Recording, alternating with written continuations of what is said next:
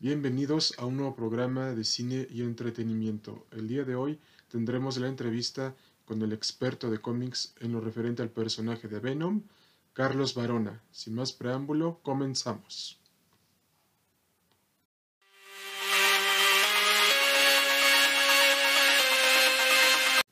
Mi estimado foro, démosle la bienvenida a Carlos Barona, quien es un experto en los cómics de Venom. Carlos, ¿cómo has estado? Hola, muy bien, muchas gracias y encantado de estar aquí nuevamente en el programa. El gusto es nuestro en recibirte en nuestra comunidad de cine y entretenimiento.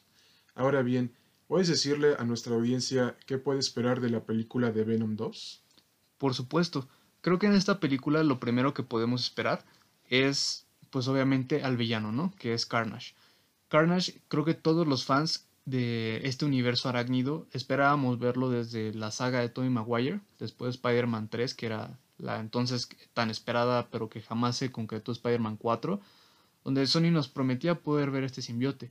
Entonces, lo primero, y creo lo más importante, es esta pelea y antagonismo que va a haber entre nuestro simbiote negro y nuestro simbiote rojo. Además de que vamos a ver un Eddie Brock ya mucho más apegado a su simbiote y un simbiote más maduro que sabe cómo es la dinámica de la vida junto con Brock de una forma más estable. Efectivamente es lo que vemos en el avance de que ya están más unidos y pelean más en equipo porque al compartir un cuerpo necesitan ponerse de acuerdo en esa dinámica. Pero también vemos que Sony quiere ir más allá y ponernos a un simbionte más oscuro para enfrentarlo contra Carnage. Esto no te recuerda mucho a los enfrentamientos que hubo entre él y Carnage en la serie de cómics Maximum Carnage. Por supuesto.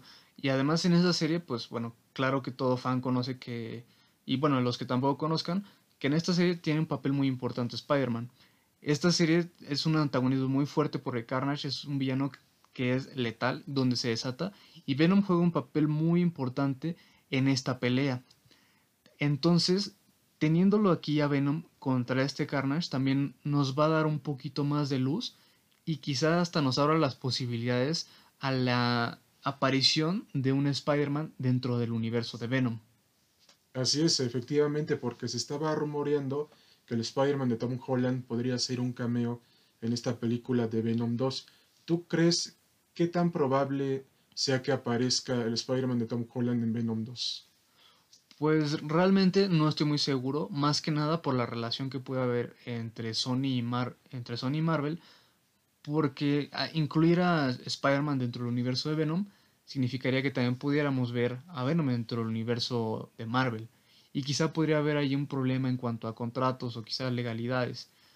Pero creo que de ver y que nos concedieran a Spider-Man dentro del universo de Venom sería fantástico porque abriría las puertas a un universo más grande, quizá inclusive ver un Maximum Carnage como una continuación de esta película de Venom. Entonces, de aparecer, yo creo que sería igual en una escena como está acostumbrado Marvel, una escena post créditos. Eso sería muy interesante porque veríamos que el simbionte abandona a Brock y se une con Spider-Man y se haría el traje negro que hemos visto en los cómics y en los videojuegos y sería muy interesante en donde podríamos ver al Spider-Man de Tom Holland dejándose controlar por el simbionte, lo cual sería muy interesante y dejaría ver el lado violento de Peter Parker dentro del traje negro. ¿Y tú qué piensas de esto? ¿Crees que se pueda dar en el futuro? Pues yo creo que sí se podría dar, inclusive pues todos sabemos que Venom comienza, bueno, el simbiote comienza con Peter en la historia original. Entonces, verlo en el cine creo que es crucial para que incluso, bueno, creo que todos nos hemos dado cuenta de que la versión de Venom actual no tiene la araña en el pecho. Entonces, posiblemente, al tomar a Peter, quizá Sony nos permitiría ver la araña que todos amamos y es tan característica de este simbiote y no tanto como lo veíamos quizá en una versión Ultimate donde no aparecía. Por supuesto, porque la araña representa la esencia de Venom, porque si no la tiene, en realidad no es Venom, es, es, es otro personaje distinto, porque se agarraron mucho de la personalidad de la versión Ultimate del personaje, pero el que tenga la araña representa algo especial y por algo Todd McFarlane, para quienes no sepan quién es Todd McFarlane, fue el creador de Venom y del antihéroe Spawn de Image Comics. Él imprimió una esencia en él, la esencia de la violencia pura, del antiheroísmo, en donde Venom protege al inocente matando al culpable. Eso es lo que lo hace especial y único junto con otros antihéroes como Ghost Rider y Punisher y Wolverine. Ahora, también le podrías decir a nuestra audiencia qué cómics podría leer para adentrarse al personaje. Claro, pues los primeros serían como los clásicos donde comienza, donde aparece el simbiote por primera vez, que es en, si no mal recuerdo, Secret Wars. Aquí es donde el simbiote aparece por primera vez.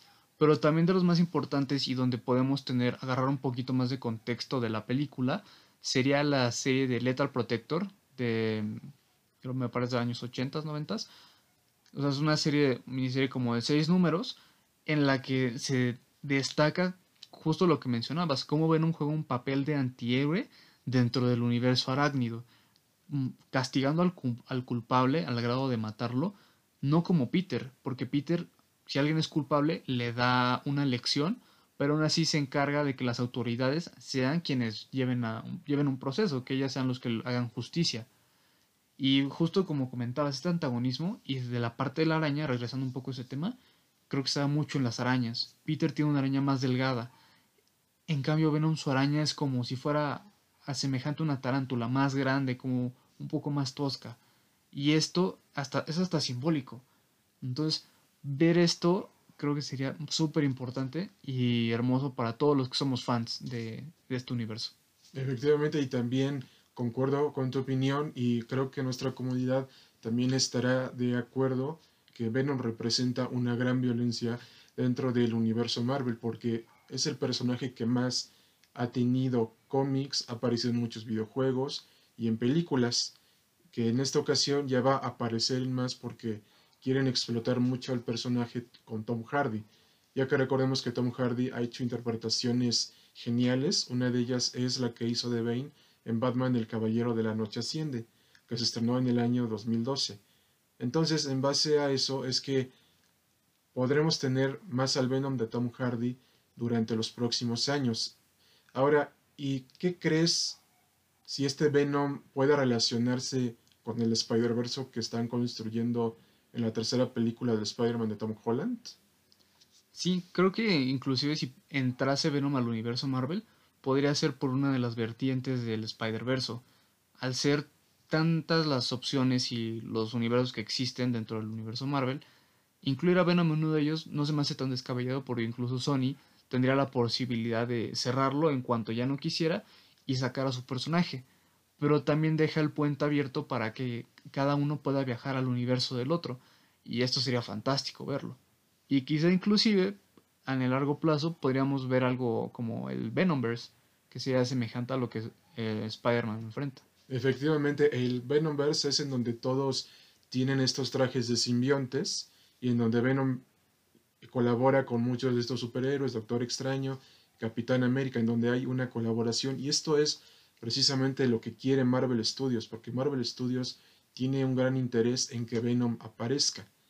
Ahora bien, eh, nosotros le recomendamos a la audiencia, aparte de que lean Venom el Protector Letal y otros cómics que han salido del simbionte, también lean los cómics de Spider de Spider-Verse, Edge of Spider-Verse, Spider-Headon, entre otros cómics que han salido sobre el Spider-Verse, ya que será totalmente épico, colosal titánico y grandioso.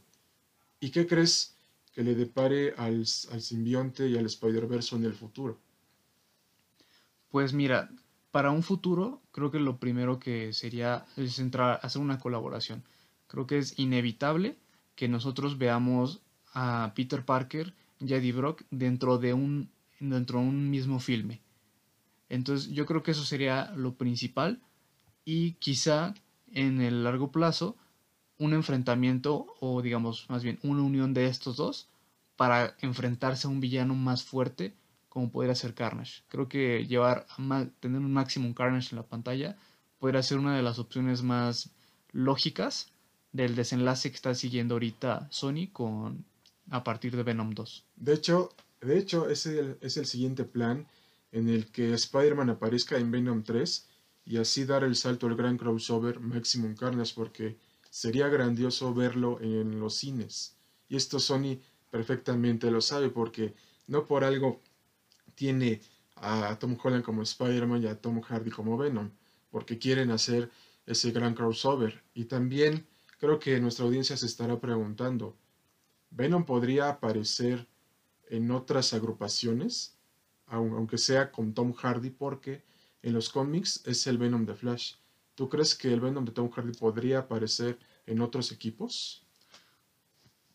Realmente, mm, por el momento, no estoy muy seguro, porque Venom sigue siendo como un antihéroe muy apartado.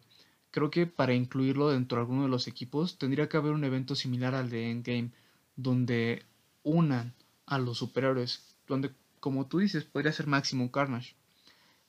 Pero ver al Venom como el que veíamos en los cómics cuando Flash, realmente yo por el momento ahorita no lo veo, porque siento que pasar de Eddie Brock a Flash en los cines podría ser un movimiento complicado y sobre todo de aceptación de los fans. Sí, porque los fans se están encariñando más con la interpretación de Tom Hardy como Venom. Y entonces, aquí te hago la siguiente pregunta. ¿Tú esperas que esta película sea clasificación R? Pues creo que por la naturaleza de Venom y Carnage podríamos esperar algo de ese estilo, porque estos son dos, bueno, un antihéroe y un villano que son dementes, o sea, tienen, tienen su potencial como de agresividad. Sin embargo, yo no creo que la clasifiquen R porque perderían todo el público que es más como juvenil, o sea, estas personas de 13, 16 años que les encantan los superhéroes y que se perdieran al antihéroe más importante, yo creo, del universo Marvel, al menos del universo arácnido, sería una lástima. Entonces yo creo que sería no sería clasificación R en este caso. Quizá eh, para Maximum Carnage. Efectivamente sí sería una lástima, pero ya, ya hemos visto que en las películas de superhéroes desde Deadpool hasta la nueva de Escuadrón Suicida y la de Logan, que fue también un éxito, fueron clasificación R y aún así obtuvieron grandes números de taquilla. ¿Qué, ¿Qué, piensas de esto y qué le podrías decir a nuestra audiencia sobre esta situación? Que yo considero que son como un poco aislados, porque este es un, un antihéroe, pero más fantástico, o sea, es un simbiote.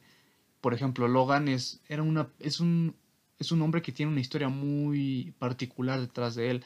Las guerras, todas las pérdidas personales que ha sufrido, entonces era una, yo siento una historia que se prestaba un poco más para esta clasificación. En cambio, Venom, al ser un poquito más fantástico, creo que esto le resta algo de esa agresividad, esa clasificación o esa brutalidad en cuanto al cine. Eso es precisamente lo que también tal vez nuestra audiencia esté de acuerdo o esté en desacuerdo, pero sencillamente eso no lo sabremos hasta que Sony haya confirmado la clasificación de la película. Y sí, el, futuro de, de, Venom dentro del universo arácnido y tal vez dentro del universo cinematográfico de Marvel, ahorita es incierto, pero cuando se estrene su película en octubre de este año, veremos si se une o no al universo cinematográfico de Marvel. ¿Algo que deseas concluir? Claro que esperen una película genial. Es algo que esperábamos, hemos estado esperando por muchos años, ya décadas.